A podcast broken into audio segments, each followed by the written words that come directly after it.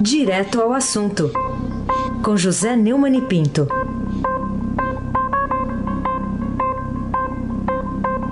Seria o nosso maluco beleza aqui?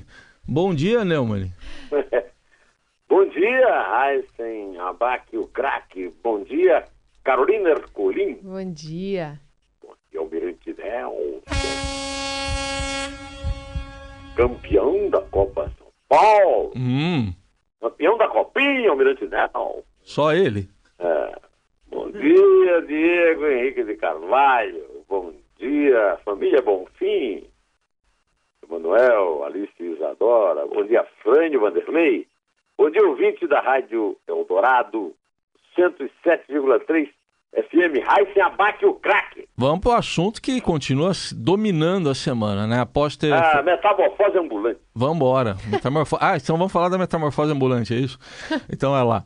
Após ter formalizado a candidatura à presidência da República pelo PT, foi um ato ontem, né? Lula avisou que não respeitará a decisão da justiça. Então, Neumani, quais as consequências desse gesto aí?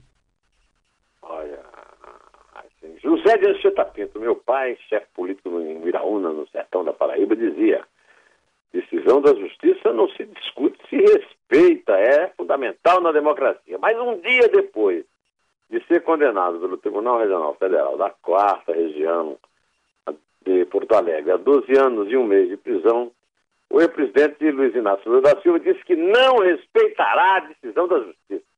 No ato político que aprovou a sua pré-candidatura ao Palácio Planalto, né, ontem, o Lula conclamou os militantes a uma ofensiva nas ruas para defendê-lo e pregou o enfrentamento político. Ele não pregou o entendimento. Ele quer ser o Nelson Mandela. O Nelson Mandela fez o entendimento. Ele prega o enfrentamento. Há uma diferença entre as duas palavras. Esse ser humano simpático que está falando com vocês não tem nenhuma razão para respeitar a decisão de ontem. Pois é, isso foi durante a Executiva Nacional, a reunião da Executiva Nacional do PT em São Paulo. Quando as pessoas se comportam como juízes, sempre respeitei, mas quando se comportam como dirigentes de partido político, contando em verdade, realmente não posso respeitar. Senão perderei o respeito da minha neta de seis meses, dos meus filhos, e perderei o respeito de vocês. Ah, perdeu bastante, respeito de bastante gente. Né? Ele chegou a se comparar com Jesus Cristo, ao afirmar que o filho de Maria e José foi condenado à morte sem provas. Jesus Cristo foi condenado à morte sem dizer uma palavra, recém-nascido. E se o José não corre, ele tinha sido morto. E olhe que não tinha empreiteira naquele tempo, não tinha lava-jato, ele disse em mais uma daquelas piadas infames que ainda tem quem gargalha as ouvidas. E aí tentou se corrigir, né? Eu sei que a imprensa vai dizer, Lula se compara a Jesus Cristo. Longe disso. Como longe disso? Se comparou com Mandela, com Tiradentes. Quer dizer, Jesus Cristo é o chamado bolinho de chuva. No editorial Lula passa dos limites, o Estadão registrou brilhantemente que Lula da Silva tem ultrapassado todos os limites que uma pessoa pública deveria respeitar, por mais contrariada que esteja. Pode-se dizer que o chefão petista, agora condenado por corrupção, comporta-se como líder sedicioso, incitando a desobediência civil, sem que nenhum de seus direitos tenha sido violado no processo que o condenou. Nisso ele foi seguido pelo Lindbergh Farias, o líder no Senado, que conclamou claramente né, a, a sedição. Né? A Santo Lula nunca foi, Carolina. Anteontem eu lembrei no meu artigo intitulado Vendedor de Greves, é, que eu publiquei na página 2 do Estadão e, e, depois no meu blog sobre outro título, né? O título é Traíra e Alcaguete. Eu lembrei que o líder histórico dos metalúrgicos, ABC, que ajudou a derrubar a ditadura militar, foi acusado de ser um traíra da própria classe ao vender greves. Como diriam seus companheiros de movimento, né? O traíra. É, no, do movimento operário nos extensores da ditadura militar. Vendeu greves ao Odebrecht segundo depoimento do patriarca Emílio, nunca negado. O, o codinome do Lula na, na lista de propinas do Odebrecht, aliás, é amigo exatamente por causa do Emílio. No mesmo artigo, eu citei que ele também foi acusado de ter sido alcaguete desse mesmo movimento por Romeu Tuma Júnior, em seu livro Assassinato e Reputações, da Top Books, a mesma editora do meu livro que sei de Lula. Nenhuma dessas informações foi contestada na justiça. E agora tudo isso parece apenas passado, pois ele se pôs fora da lei ao ter sentenciado de forma definitiva pela justiça, como deve ocorrer num país civilizado e democrático. Né? A condenação do, do TRF-4, considera o fato como definido e só haverá, a partir de agora, recursos em questões de direito, não tendo mais a discutir a respeito do fato de que ele é criminoso por corrupção, ou seja, corrupto, e por lavagem de dinheiro, que restam definidos de forma cabal por 3 a 0 pela oitava turma do TRF4. Desde o impeachment de Dilma, eu tenho registrado aqui, neste microfone, que Lula e o PT estavam voltando ao sindicalismo. Ontem eles entraram na clandestinidade dos tempos da luta armada contra a ditadura militar e eu fico perguntando se a justiça não vai agir. O PT lançou a pré-candidatura de Lula à presidência em reunião de sua executiva, como forma de mostrar que não aceitará o que chama de julgamento político. O partido vai recorrer da sentença do TRF4, mas sabe que, como a decisão foi tomada por unanimidade pelos três embargadores, a chance de reverter o quadro é remota.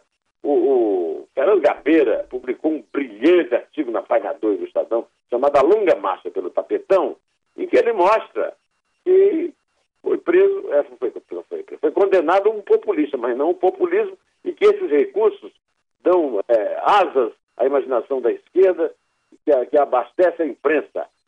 Carolina Ercolim. Neumani, mas o juiz substituto lá da décima vara do Distrito Federal, Ricardo Leite, mandou apreender ontem o passaporte de Lula. Portanto, é mais um agente da lei a ser incluído na lista que parece não ter fim dos conspiradores contra a candidatura de Lula. Isso não debilita ainda mais essa hipótese da perseguição para tornar a candidatura inviável? Completamente, mas como você reagir diante de fanáticos? Não tem, não tem, não tem argumento lógico para você enfrentar fanáticos. Essa decisão foi de um juiz substituto, o titular é o Valisney de Souza Oliveira, e impediu a ida do petista para a Etiópia. O Instituto Lula anunciou o cancelamento da viagem às seis horas do embarque para o país africano. A decisão foi informada ao sistema procurados e impedidos da Polícia Federal e o ex-presidente está proibido de deixar o Brasil. Que é uma providência. É, um dia desse eu fiz uma crítica muito dura ao Ricardo Leite, mas dessa vez não tenho que criticar, acho que é uma providência até burocrática, né? É providência para carimbador, né, Raiz? Para carimbador, é. é. Leite determinou a apreensão do documento em 24 horas. Ontem, a defesa do Lula afirmou que o passaporte será entregue ainda hoje à Polícia Federal. A decisão foi tomada no âmbito da Operação Zelote, que apura o tráfico de influência, lavagem de dinheiro e organização criminosa na compra dos caças-suecos Gripen e na prorrogação de uma medida provisória que favorecia as montadoras de automóveis. É útil lembrar que este é um dos seis processos que restam contra Lula na Justiça. Anteontem, o Tribunal Regional Federal da Quarta Região, em Porto Alegre, confirmou no sétimo né, a condenação imposta a Lula pelo juiz Sérgio Moro da Lava Jato, em Curitiba. Por corrupção passiva e lavagem de dinheiro no caso do triplex no Guarujá. Eu estou falando triplex porque o Dionísio da Silva me disse que é triplex mesmo, não tem nada de triplex não, viu? Hum. A pena foi elevada de nove anos e seis meses para 12 anos e um mês de prisão e será cumprida após a análise dos embargos de declaração, único recurso cabível, que não altera a decisão. Lula embarcaria às duas e meia da manhã para Addis Abeba, a capital da Etiópia, com a volta programada para o dia 29. Ele participaria de um encontro da Organização das Nações Unidas para a Agricultura e Alimentação, a FAO, a convite da União Africana, que reúne 54 países. Ao pedir o recolhimento, o recolhimento do passaporte, os procuradores Anselmo Lopes e Herbert Mesquita afirmaram que a execução provisória da pena do petista no caso do triplex pode ocorrer em questão de semanas. Eles escreveram também que é possível afirmar que passou a existir risco concreto de possível fuga do país. Em seu despacho, o juiz federal da décima vara de Brasília, o substituto Ricardo Soares Leite, afirma que real e iminente probabilidade de prisão do petista. A decisão já chegou às mãos da Polícia Federal, a defesa do Lula se diz estarrecida. O, o Heisen e a Carolina são jovens, mas eles devem se lembrar que essa palavra foi introduzida no linguajar habitual dos petistas por Dilma, em suas declarações fora do tom do impeachment, com o despacho de leite. Né? Definitivamente, a palavra não traz bom agouro objetivamente a confirmação da sentença proferida pelo juízo federal da 13ª Vara de Subsecção Judiciária de Curitiba, com pena inicial prevista, pena inicial prevista em regime de reclusão, em desfavor do ex-presidente Luiz Inácio da Silva pelo Tribunal Regional Federal da Quarta Região, tornou real e iminente a probabilidade de sua prisão, conforme entendimento odierno. Odierno é bom, hein? Boa, boa. É uma coisa bem atual, né? É uma, uma palavra atual. É. Do Supremo Tribunal Federal escreveu Leite Eisenbach. Muito bem. Vamos lá, ô Neumann, o, mas o UOL noticiou que a condenação do ex-presidente Lula deve pressionar a ministra Carmen Lúcia, que é presidente do STF, a pautar novamente alguma ação que leve àquela discussão de novo sobre a prisão após sentença em segunda instância, de acordo com fontes ligadas à corte. Isso aí não mudaria, então, substancialmente a questão da prisão? Carmen sempre resistiu a essa ideia. Quando ela me telefonou para convidar para sua posse, que eu não, não aceitei o convite por causa da presença do Lula, é, que é, protocolarmente ela teve que convidar, porque foi, vamos lembrar que foi ele que a indicou para o Supremo. Ela me disse, então, muito irritado, que já tinha sido vencedora três vezes na votação para mudar uma decisão recente, não é nada antigo nem tradicional, de você só poder mandar prender, de qualquer juiz só poder mandar prender qualquer condenado é, em julgado, ou, ou seja, o trâmite em julgado. Isso aí é uma expressão que o Heisen está muito acostumado nos seus tempos. Isso. Quer dizer que o cara tem, tem que ir até a última, da última, da última sentença. Aí foi reformado por 6 a 5. Né? E aí ficou decidido é que era possível o juiz mandar prender condenados com pena confirmada em segunda instância. Já naquela ocasião, a Camilúcia deixou claro, pelo menos para mim no telefone, que fazia questão de encerrar sua gestão sem colocar o tema novamente na pauta do plenário, composto por 11 magistrados, para evitar uma mudança no entendimento do STF. Com seu voto, foi um dos seis vencedores, o Supremo decidiu em 2016 que a sentença deveria começar a ser cumprida, executada, na verdade, né? depois que o tribunal referendasse a decisão de primeira instância. Marco Aurélio Melo foi o relator da ação e um dos cinco votos vencidos. Mas a situação mudou muito de figura, porque Gilmar Mendes, que tem exercido grande influência sobre a presidente, anunciou sua mudança de opinião, passando a votação teoricamente para 5 a 6. O, o Gilmar Mendes mudou de opinião porque ele, ele, é defensor dos tucanos. E aí os tucanos entraram na Lava Jato e ele entrou numa campanha contra a Lava Jato. Agora passou a ser 6 a 5 para os antigos vencidos de antes. E vice-versa, né? Os vencedores passaram a ser vencidos, entre eles a Carmen Lúcia. Só que a Carmen Lúcia tem a prerrogativa de marcar ou não.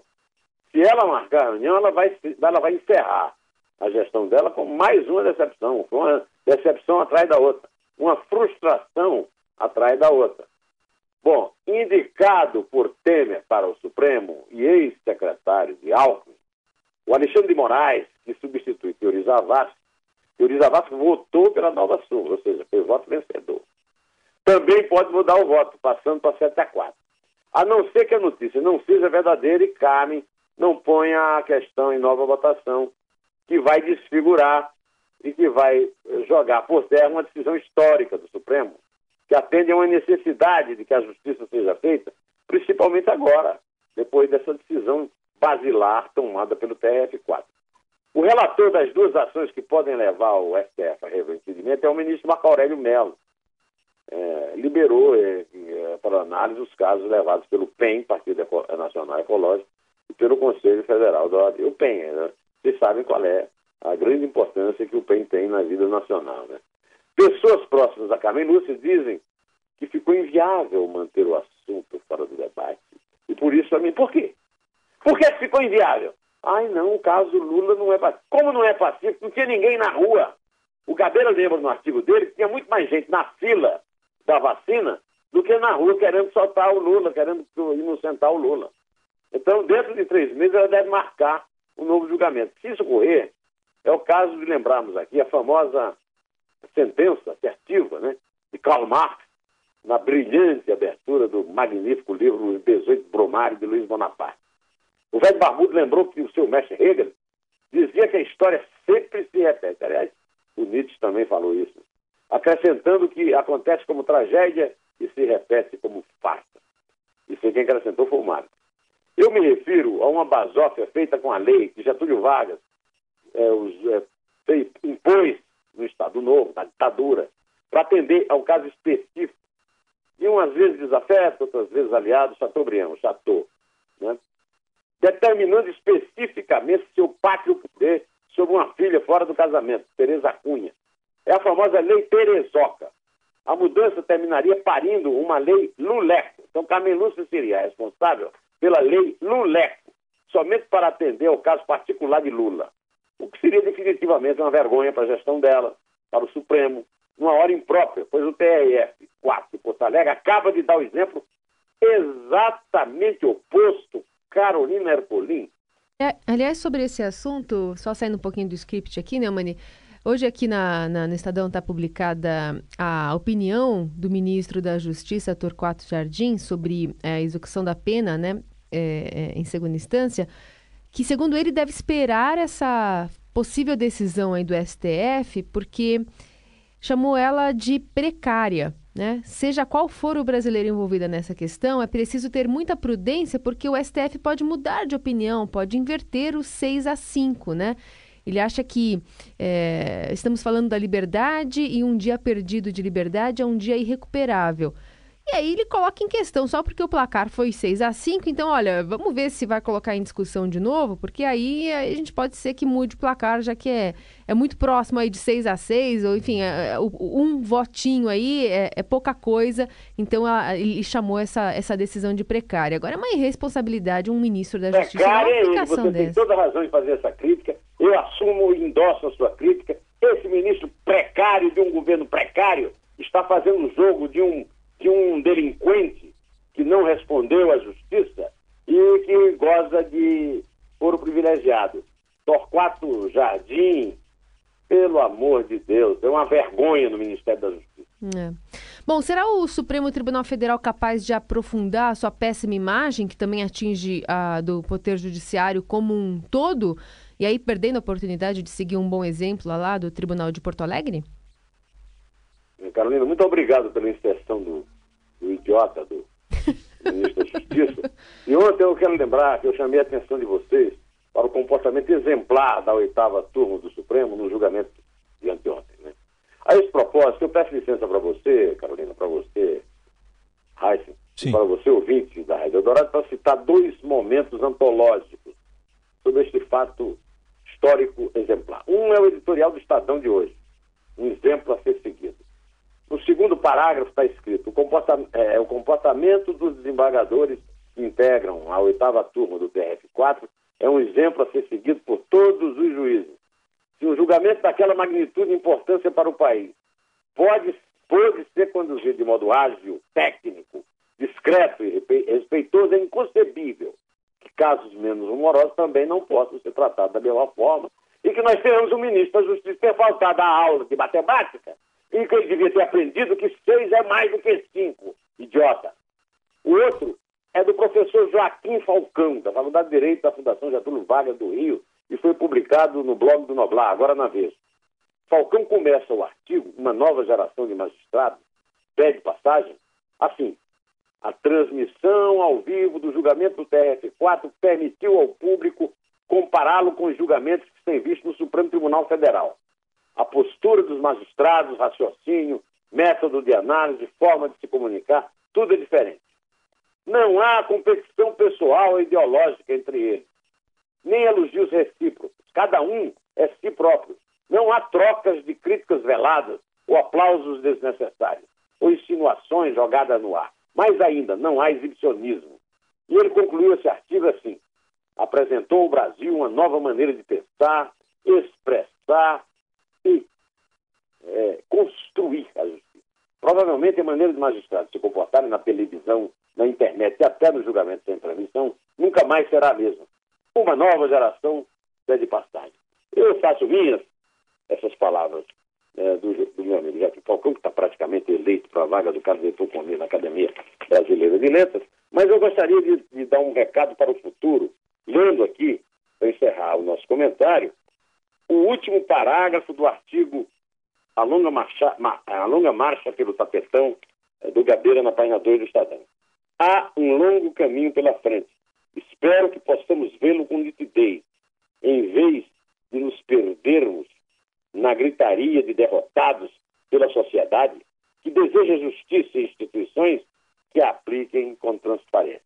E vou encerrar aceitando uma sugestão do meu amigo Raíssen Abac, é? é, que me socorre nessa hora de escolher a música, sempre um problema, né? Fui Ele eu? Me socorre. Eu gostaria que você, Carolina, você ouvinte, também me, me sugerisse como o, o Heisen o fez, e ele vai explicar. Ô, Heisen, por que Raul Seixas, o carimbador maluco? Porque teve aquele especial lá da Globo, não foi? É, é o, ba- é o Balão Mágico? Não? Foi Qual- balão mágico. é. Balão Mágico, né? Que ele... A molecada queria viajar para outro planeta, mas ele não deixou. É, e também voltamos àquela velha é, a tradição do subcarimbador. Na minha pré-adolescência em Campina Grande, falava, quando para dizer que um funcionário era. Esse, por exemplo, esse, esse não propriamente um ídolo aí da, da Carolina, esse Torquato Jardim, é um subcarimbador. Vamos lá, Raul Seixas. Vamos homenagear Torquato Jardim, o carimbador maluco. 5, 4, 3, 2. Parem. Espera aí. Onde é que vocês pensam que vão? Hã? Hã? Multiplaque zoom não vai a lugar nenhum. Não vai a lugar nenhum. Tem que ser selado, registrado, carimbado, avaliado, rotulado se quiser voar. Se quiser voar. É, pra lua taxa é alta, pro sol identidade, mas já pro seu foguete viajar pelo universo é preciso meu carimbo dando sim, sim, sim, o seu multiplaque zoom. Ô, Carolina, em homenagem ao TRF4 tão citado aqui, vamos começar a contagem 3. Vamos lá. Vai lá. Três. Dois. Um, win. É! Se quiser voar, é. Pra lua taxa é alta, pro sol identidade, mas já pro seu foguete viajar pelo universo é preciso meu carimbo dando sim, sim, sim, seu multiplaque zoom. Não vai a lugar nenhum. Multiplaque zoom. Não vai a lugar nenhum.